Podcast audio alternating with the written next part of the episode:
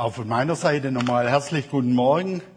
Zwei Wochen nehme Maske aufgehabt und schon kommt, kriegt man die Maske mehr runter vom Mikrofon.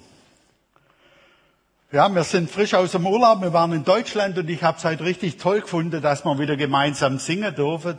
In Deutschland ist nämlich so, wenn die Inzidenzzahlen nach oben gehen, darf man nicht mehr singen. Wenn sie nach runter gehen, darf man singen. Wir waren in zwei Gottesdiensten. In einem durften wir nicht singen, im anderen durften wir singen. Also von daher können wir hier in der Schweiz echt dankbar sein, dass unsere Regierung uns erlaubt, wieder zu singen. Wenn auch mit Maske, aber das wird sich auch noch ändern. Ja, Beziehungen ist immer ein schwieriges Thema und vor allem Beziehungen, wo es um den Vater geht. Ich habe schon zigmal über den Vater predigt in meiner Laufbahn und es gab Predigte, das sind Leute aus dem Gottesdienst rausgelaufen. Nicht, weil die Predigt so schlecht war, sondern weil sie eine problematische Vaterbeziehung hatte. Und wir merken das selber. Ich selber hatte keine so tolle Vaterbeziehung zu meinem leiblichen Vater. Und das hat mir immer schwer gemacht, über Gott, den Vater, zu reden. Weil man hat ja immer so Bilder im Kopf, die uns prägen, die uns ein Leben lang geprägt haben vielleicht. Und ich möchte heute ein bisschen aufräumen mit dem Bild vom Vater oder wie Jesus mit seinem Vater umgegangen ist. Wenn wir das Geheimnis von dem Dienst, den Jesus in, in dieser Welt hatte, mal genau betrachtet, dann stoßen wir automatisch auf eine Beziehung, die er hatte. Zu Menschen natürlich, zu seinen Jüngern im engsten Sinne, aber ganz gewiss zu seinem Vater. Und es gab mal einen Jünger, der hat Jesus gefragt, der war, das war Philippus. Philippus spricht zu ihm, Herr, zeige uns den Vater. Und es genügt uns. Jesus spricht zu ihm, so lange Zeit bin ich bei euch und du hast mich nicht erkannt, Philippus. Wer mich gesehen hat, hat den Vater gesehen. Und wie sagst du, zeige uns den Vater. Glaubst du nicht, dass ich in dem Vater bin und der Vater in mir? Die Worte, die ich zu euch rede, rede ich nicht von mir selber. Der Vater aber, der in mir bleibt oder wohnt, tut seine Werke. Und da merken wir etwas von der innigen Beziehung, die Jesus zu seinem Vater gehabt hat. Er hätte nichts tun können ohne ihn. Und durch sein Leben spiegelt er uns, den Vater, den Schöpfer Gott wieder. Und ich komme später noch drauf, durch das, was uns Jesus spiegelt oder zeigt, können wir zu diesem Schöpfergott Papa sagen. Daddy. Oder wie dein Wortgebrauch für einen Vater ist. Wir können eine ganz innige Beziehung auch zu diesem Schöpfergott haben und nicht nur zu Jesus. Alles, was er tat, kam aus dieser engen Beziehung zu ihm. Das war, deshalb konnte Jesus auch ganz klar sagen, wer mich gesehen hat, hat den Vater gesehen. Also wenn wir Jesus sehen, auch in der Bibel, wenn wir uns Jesus angucken, sehen wir immer gleichzeitig den Vater, den Schöpfer.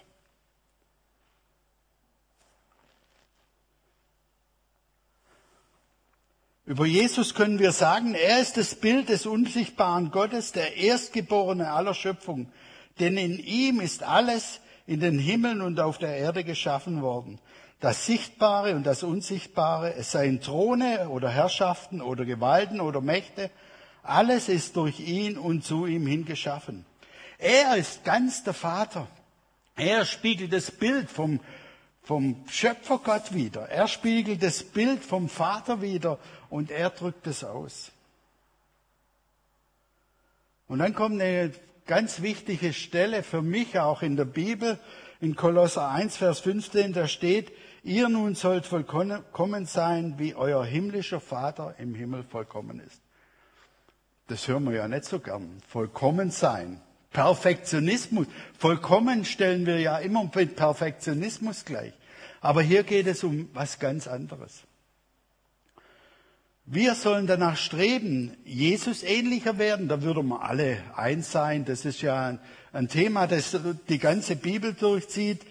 Aber wenn Jesus davon spricht, dass er einen vollkommenen Vater hat und wir sollen vollkommen sein wie er, dann hat es eine andere Dimension.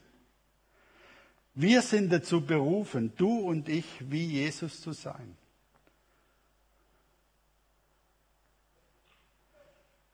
Nun können wir uns anstrengen und das tun ja viele und knüppeln und tun und machen und Dinge in Bewegung bringen. Und wir merken selber, wie wir das, also ich merke es zumindest, ich weiß nicht, wie es dir geht, ich kann das nicht erreichen. Wenn ich dann bei meinem Enkel war jetzt äh, zwei Wochen lang mit dreieinhalb und schon lang kein so kleines Kind mehr hat, da platzt einem manchmal schon die Hutschnur durch in der Geduld. Und wie soll ich dann vollkommen sein oder wie soll ich dann äh, Dinge so tun, wie Jesus tut? Wir können uns anstrengen und tun und machen und doch funktioniert das nicht. In Kolosser 1,27 steht nun, ihnen wollte Gott zu erkennen geben, was der Reichtum der Herrlichkeit dieses Geheimnisses unter den Nationen sei. Und das ist Christus in euch, die Hoffnung der Herrlichkeit. Christus in dir, Christus in mir, die Hoffnung der Herrlichkeit. Christus in mir, der Vollkommene, die Hoffnung der Herrlichkeit. Was für eine Aussage. Das begeistert mich, das macht mir Mut, auch über meine Fehler hinwegzukommen. Dass Christus in mir die Hoffnung der Herrlichkeit ist. Hoffnung bedeutet ja auch nicht was, das steht schon fest und das ist schon festgenagelt, werden uns Dinge begegnen, wo es uns schwerfällt. Und das ist das, was dieser Jesus uns eigentlich zeigen will. Wie ist Jesus zum Beispiel mit schwierigen Situationen umgegangen? Bei Jesus war nicht immer alles eitel Sonnenschein, sondern er hatte vor allem zum Schluss ganz, ganz schwierige Situationen. Und wie ist er da mit dem Vater umgegangen? Das können wir dann in der Passionsgeschichte erleben. Wie hat Jesus seinem Vater gehorcht? Wie hat Jesus gebetet? Wenn wir uns das Gebet angucken, wo die Jünger ihn fragen, wie sollen wir beten, dann das Erste, was kommt, ist, unser Vater im Himmel, dein Name werde geheiligt. Also ihm war das extrem wichtig, dass bevor irgendetwas anderes kommt, die Beziehung zum Vater entstanden ist oder festgemacht wurde. Und daraus, glaube ich persönlich, hat Jesus seine geistliche Motivation gezogen. Ich stelle mir das immer so vor, wie Jesus als Kind bei seinem leiblichen Vater in der Schreinerei gearbeitet hat. Ob er da auch schon heilig war oder ob dem Vater auch mal der Hutschnur durchgebrannt ist. Wissen wir, wird nicht erzählt, aber ich glaube, da Jesus Mensch und Gott gleichzeitig war, war er vielleicht ein Kind, so wie du mal warst oder wie deine Kinder sind. Und erst später in der Entwicklung sind die Dinge dazukommen. Wie hat Jesus gedient und welche Prioritäten hat er gesetzt? Und wir sehen, dass in der Bibel viele Hinweise von dem steht, wie Jesus seine Vaterbeziehung gelebt hat, wie Jesus mit seinem Vater umgegangen ist, wie Jesus als Beispiel für uns mit seinem Vater umgegangen ist und wodurch Jesus seine Identität bekommen hat. Wir schauen uns ja jetzt in der Sommerserie die Identität Jesu an. Und wenn der Heilige Geist in uns wirkt, wenn Jesus immer größer wird in uns, dann werden wir Jesus immer ähnlicher und dadurch dem Vater immer ähnlicher und dadurch wird der Vater immer größer.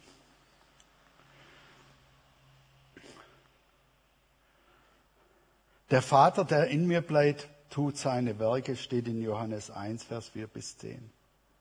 Äh, Vers in Johannes 1. Jesus hat es uns vorgelebt. Ich bin im Vater und der Vater in mir. Dieser in mir wohnende Vater durch den Heiligen Geist tut seine Werke. Wer muss die Werke tun? Wenn wir die Bibelstelle ernst nehmen. Wer muss die Werke tun? Nicht ich. Ich habe ja vorher gesagt, wenn ich mich anstrengen würde und, und funktioniert das nicht. Aber weil Jesus in mir wohnt durch den Heiligen Geist, wohnt der Vater in mir und der tut seine Werke. Das heißt im Umkehrschluss, wenn wir immer näher zu Jesus hinwachsen wollen, immer näher so in, in das Bild Jesu verwandelt werden wollen, muss das, was in uns ist, immer größer werden.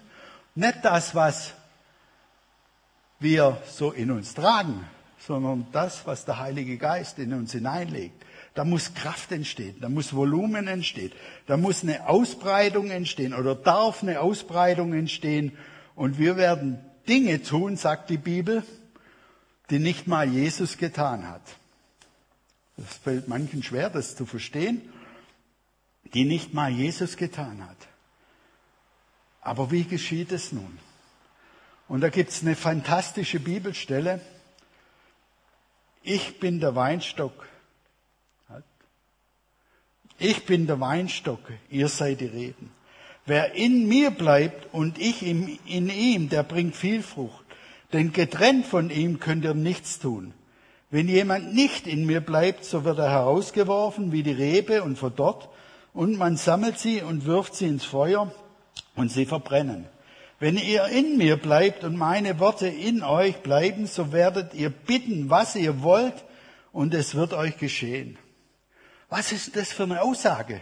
Wir sind doch äh, evangelikal, wir glauben an die Bibel, und hier steht drin, wenn Jesus in uns ist, wenn Jesus in uns ist, dann können wir bitten, um was wir wollen und es wird uns geschehen. Weiß nicht, kennt ihr das Now? Das ist so ein, eine Zeitschrift.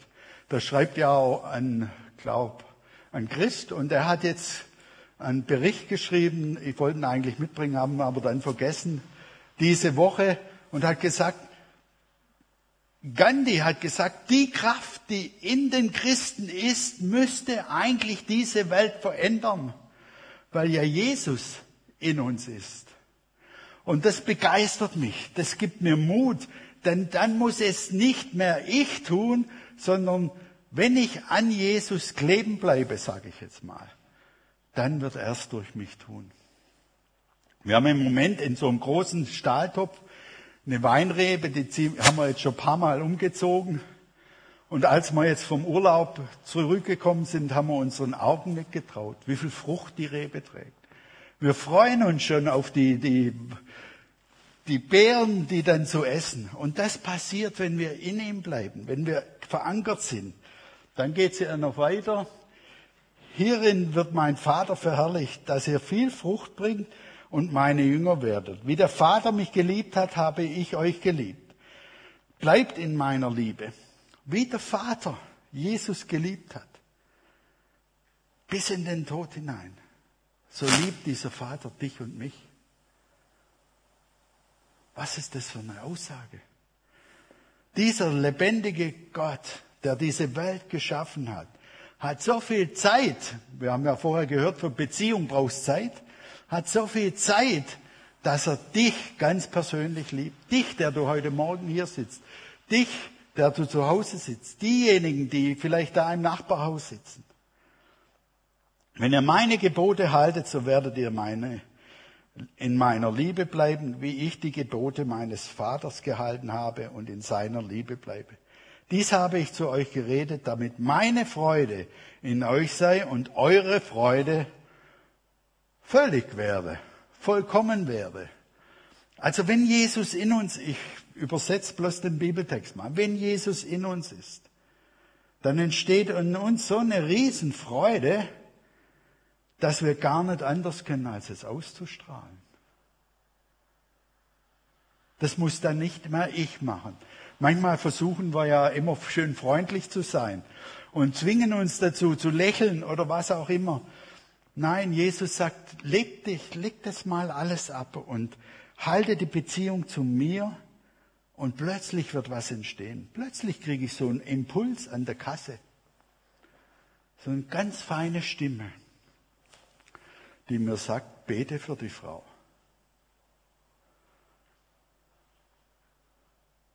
Ist das normal?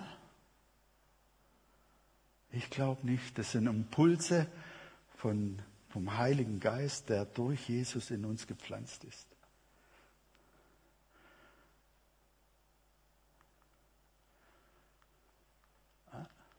Der Vater lässt mich nicht allein. Wie oft ging es dir schon so, dass du dich einsam gefühlt hast? Jetzt in der Corona-Zeit vielleicht noch mehr. Oder du in Situationen warst, wo, wo du dich wirklich einsam gefühlt hast. Und das passiert auch uns Christen. Wo wir, wo wir so das Gespür hatten, Gott, wo bist du? Gott, wo bist du? Ich kann nicht mehr. Ich stehe hier und bin, ich will nicht mehr.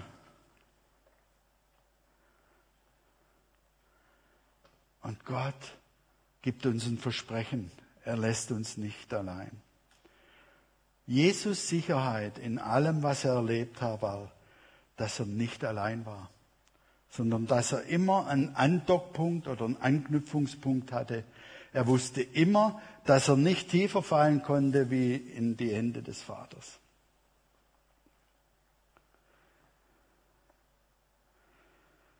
Das war seine Sicherheit. Warum wusste das Jesus? Warum hat er sich darauf einlassen können? Ich habe vor kurzem darüber gepredigt, wie Jesus in, an die Abgrund gedrängt wurde. Weil zuerst waren sie himmelhoch jauchzend und dann wollten sie den Abgrund runterschmeißen. Und er ging durch sie hindurch in der Kraft des Vaters. Er war der Sohn des Schreiners oder Zimmermanns, aber er konnte durch sie hindurchgehen, durch die Kraft des Vaters, weil er wusste, er war nicht allein. Er hatte eine tiefe Beziehung zu seinem Vater. Er hatte eine tiefe Beziehung zu dem, der ihm den Auftrag gegeben hat. Wie toll ist es zu wissen, dass dieser Schöpfergott, der dieses Universum geschaffen hat, jetzt regnet es zwar, aber es gibt auch schöne Tage in unserem Universum, aber der dieses Universum geschaffen hat, der lässt dich nicht allein, der lässt mich nicht allein, egal wo du stehst. Und aus dieser Beziehung heraus tat er den Willen des Vaters dann. Er tat ihn nicht aus seiner eigenen Kraft, sondern er tat ihn aus der Kraft des Vaters. Und das, schreibt auch die Bibel, bewirkt Wohlgefallen. Das ist so ein altes Wort. Wohlgefallen. So. Du gefällst mir. Jesus sagt zu dir, du gefällst mir. Wenn du meinen Willen tust, wenn du wenn du mich an erster Stelle setzt, dann gefällst du mir. Und das gibt uns so eine innere Sicherheit. Wenn dein Ehepartner zu dir sagt, äh, der wird nicht sagen, ich habe Wohlgefallen an dir, sondern der wird sagen, ich liebe dich von Herzen. Auch in schwierigen Situationen hoffentlich. Dann es gibt Sicherheit. Es gibt Geborgenheit. Dann weiß ich, wo ich angeknüpft bin. Und das erlebt Jesus mit seinem Vater und das möchte er uns auch geben. Und dann entsteht ein Kreislauf in der Bibel. Wir haben es schon gelesen bei, bei dem Gleichnis. Dann entsteht ein Kreislauf. Wir haben eine innige Beziehung zu Jesus. Jesus ist in uns. Und Paulus schreibt mal, und nicht mehr lebe ich, sondern Christus lebt in mir.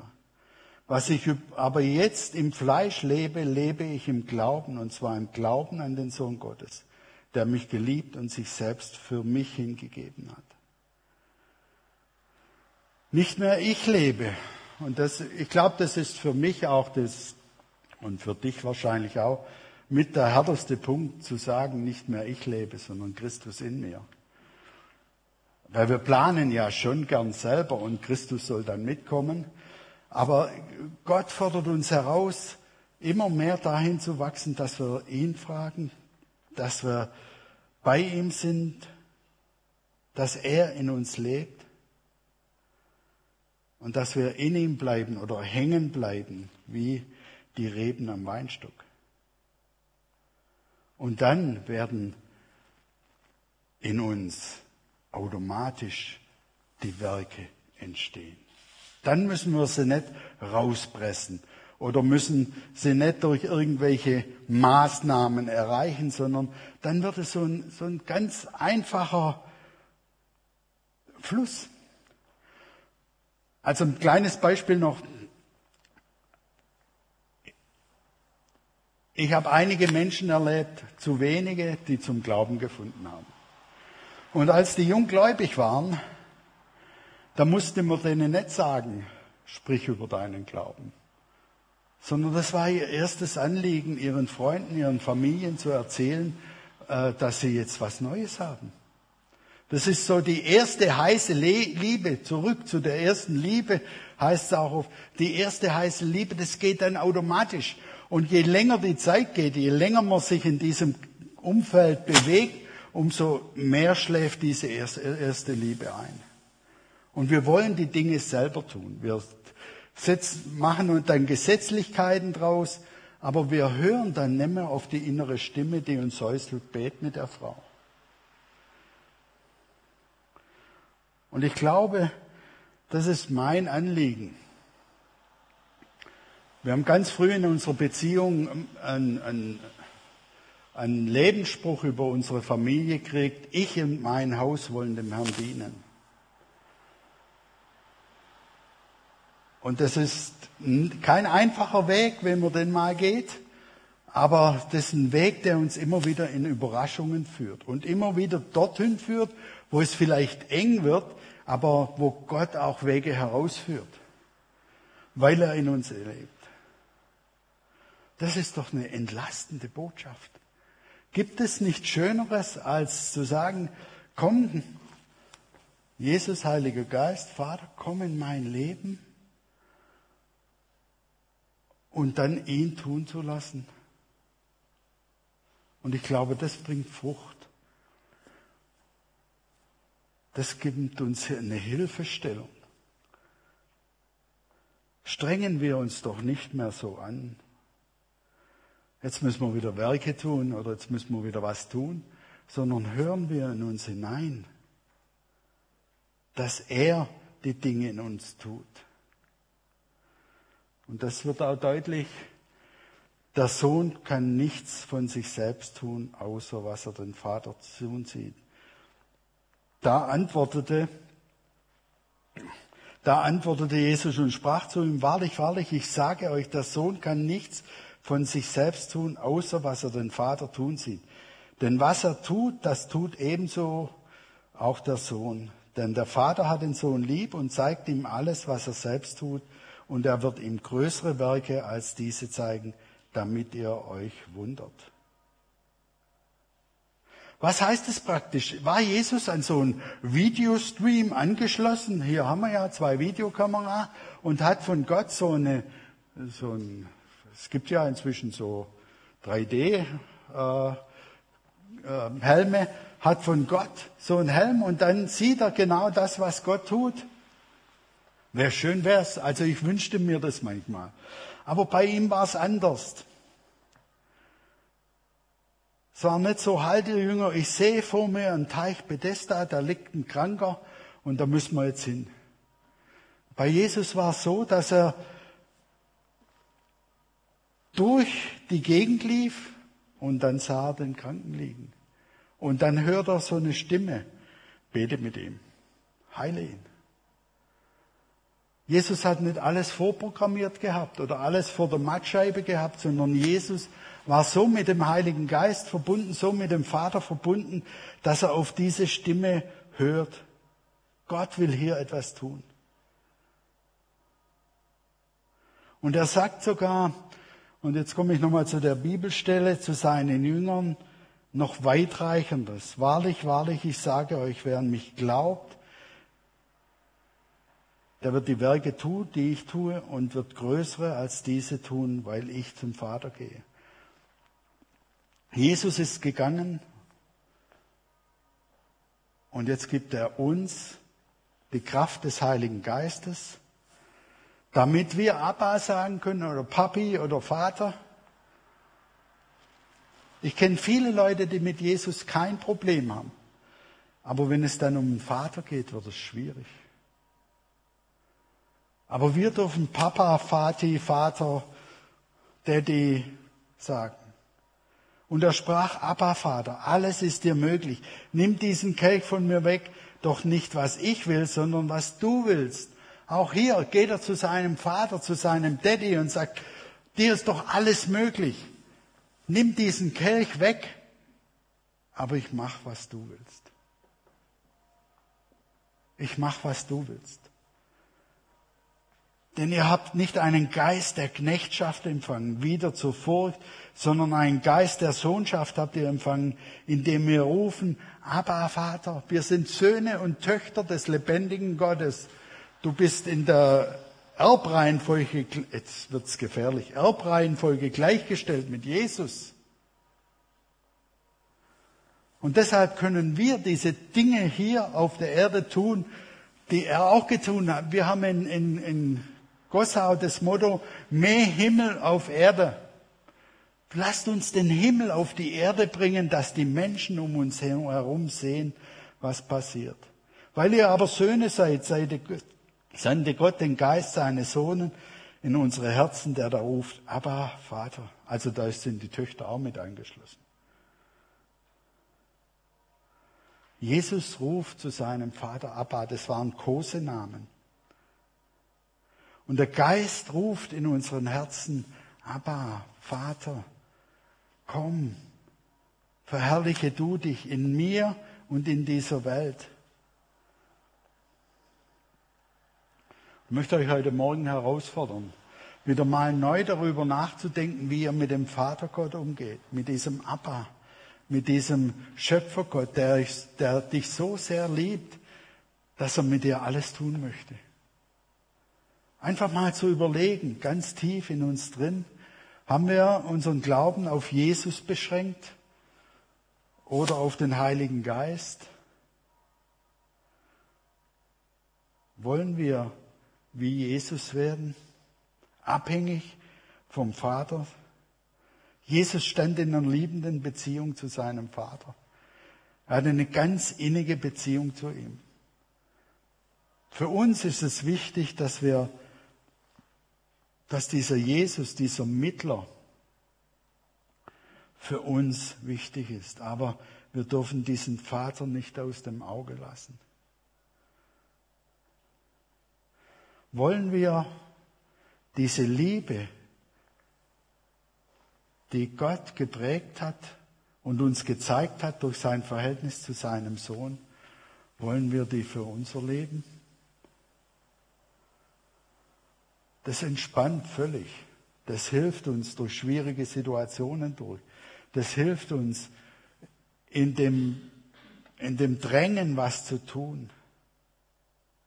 Ich glaube, dass es nicht ein idealistischer Anspruch ist, sondern dass es eine Lebensrealität ist.